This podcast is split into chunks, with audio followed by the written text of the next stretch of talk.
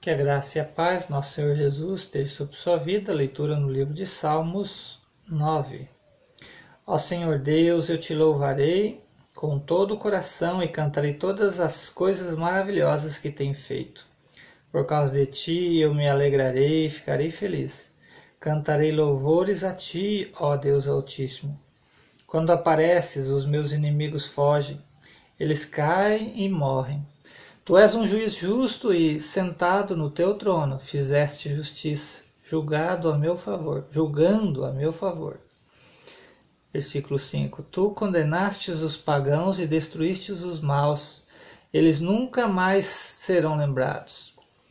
Arrasastes, arrasaste a cidade dos in, nossos inimigos, elas foram destruídas para sempre e eles estarão completamente esquecidos. Mas o Senhor é Rei para sempre, sentado no teu trono. Ele faz os seus julgamentos. Deus governa o mundo com justiça e julga os povos de acordo com o que é direito. Senhor, o Senhor é um abrigo para os que são perseguidos. Ele os protege em tempos de aflição.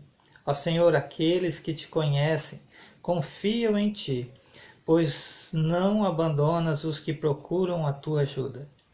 Cantem louvores ao Senhor, que reina em Jerusalém. Anunciem às nações o que ele tem feito, pois Deus lembra dos que são perseguidos. Ele, ele não esquece os seus gemidos e castiga aqueles que os tratam com violência. Ó Senhor Deus, tem compaixão de mim. Você é, vê como me fazem sofrer os que me odeiam, livra-me da morte a fim de que eu, na presença do povo de Jerusalém, possa me levantar para anunciar o motivo por que te louvo e dizer que sou feliz porque me salvaste da morte.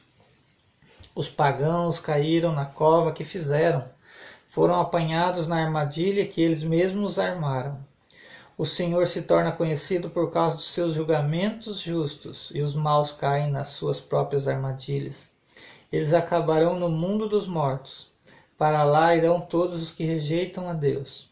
Os pobres não serão esquecidos para sempre, e os necessitados não poderão, não perderão para sempre a esperança. Vem, ó Senhor, e não deixes que os seres humanos te desafiem.